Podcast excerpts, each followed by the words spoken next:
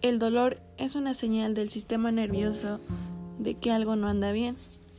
Es una sensación desagradable, como un pinchazo, hormigueo, picadura, ardor o molestia. El dolor puede ser agudo o sordo, puede ser intermitente o ser constante. Puede sentir dolor en algún lugar del cuerpo como la espalda, el abdomen, el pecho, la pelvis o puede sentir dolor generalizado. El dolor puede ayudar a diagnosticar un problema. Sin dolor, usted podría lastimarse gravemente sin saberlo o no darse cuenta de que tiene un problema médico que requiere tratamiento.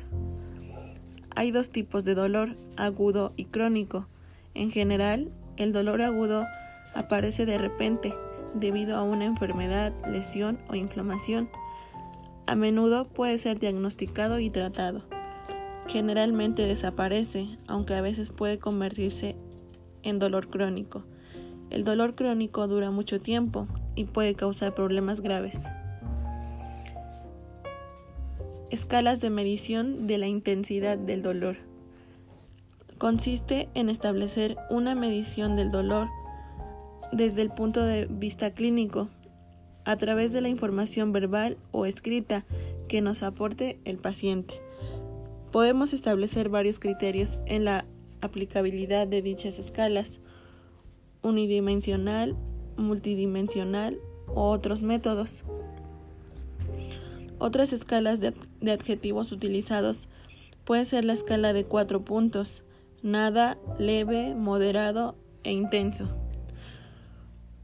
donde en 1968 introdujo cinco adjetivos 0. Ausencia de dolor. 1. Dolor ligero. 2. Dolor moderado. 3. Dolor intenso.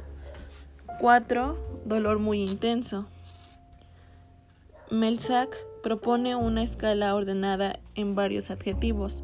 Suave, incómodo, penoso, horrible y agudísimo. Todos estos conceptos o adjetivos varían tanto en el tiempo como de un paciente a otro.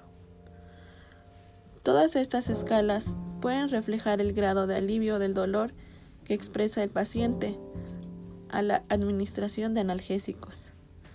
0 sin alivio, 1 alivio ligero, 2 alivio moderado, 3 alivio completo.